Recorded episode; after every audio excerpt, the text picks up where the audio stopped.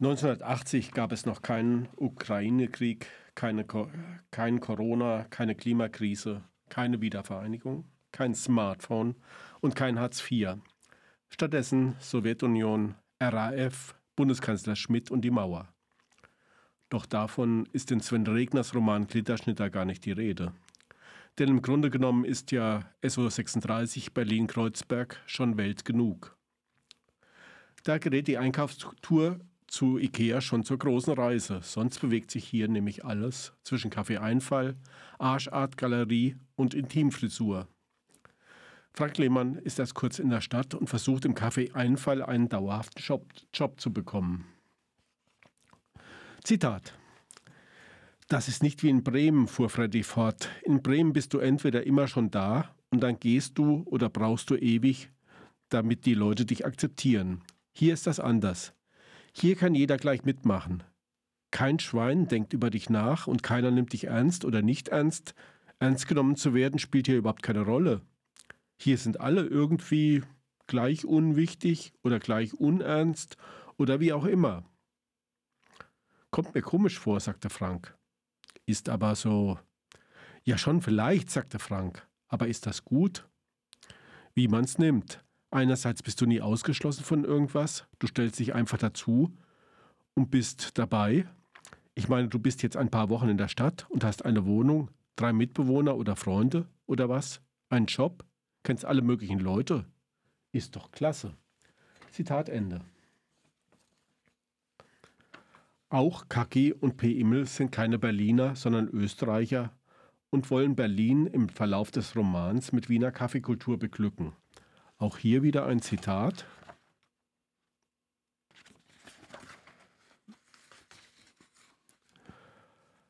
Warum nur ist es Anfang Dezember schon so kalt? So bitter, bitter kalt, dachte Kaki, als er mit Jürgen III die Skalitzer Straße überquerte. Es war so kalt, dass sie die Arschartgalerie nicht mehr warm kriegten. Da freute man sich nicht mehr groß darauf, dahin zu laufen. Das Haus war ja total heruntergekommen. Wenigstens hatten sie die Kachelöfen noch nicht rausgerissen.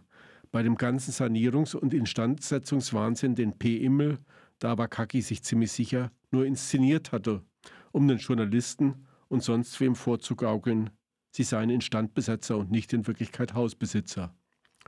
Obwohl Hausbesitzer war nur P. Immel. Die anderen nannte er seine Bagage manchmal auch seine Entourage. Bloß nach außen hin waren sie als Arschartgalerie angeblich alle gleich. Oder P. Immel höchstens Primus inter pares, nun ja, was man so daherratscht, dachte Kaki. Zitat Ende.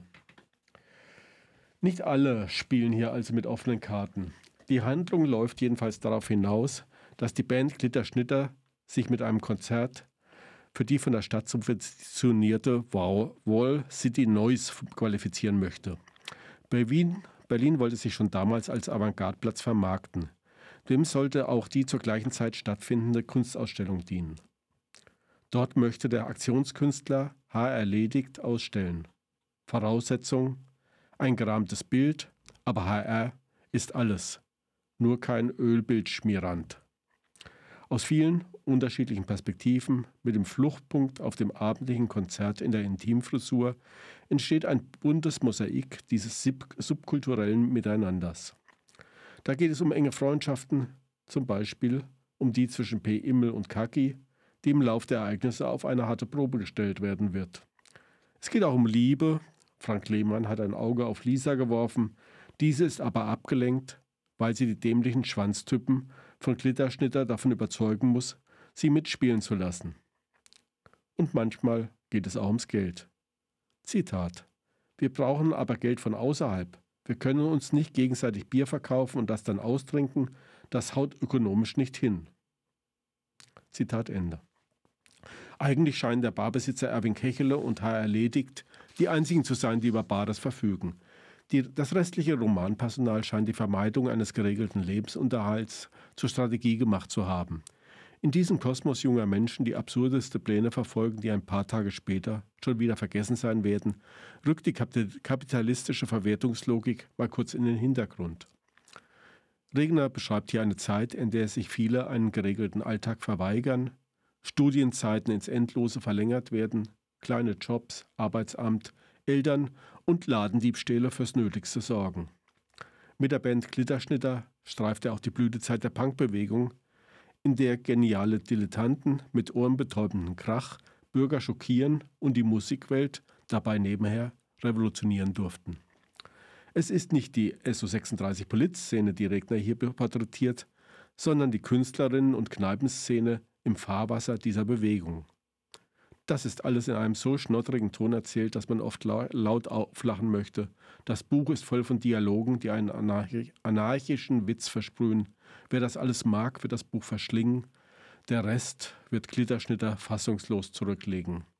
Zum Schluss noch eine letzte Kostprobe. Zitat. Chrissy lag im Etagenbett und hörte ihre Mutter weinen, sich schneuzen und vor sich hin murmeln. Sie hätte gerne selber ein bisschen geweint und ihre Mutter in den Arm genommen oder umgekehrt. Aber das ging natürlich nicht. Irgendwann muss das aufhören, dass man immer weint und sich trösten ließ. Chrissy wusste, wo so etwas hinführte. Versöhnung. Hab dich lieb. Und am Ende wohnt man wieder in Stuttgart. Da hatte man erst recht Grund zum Weinen. Glitterschnitter von Sven Regner erschienen bei Kiepenheuer und Witsch.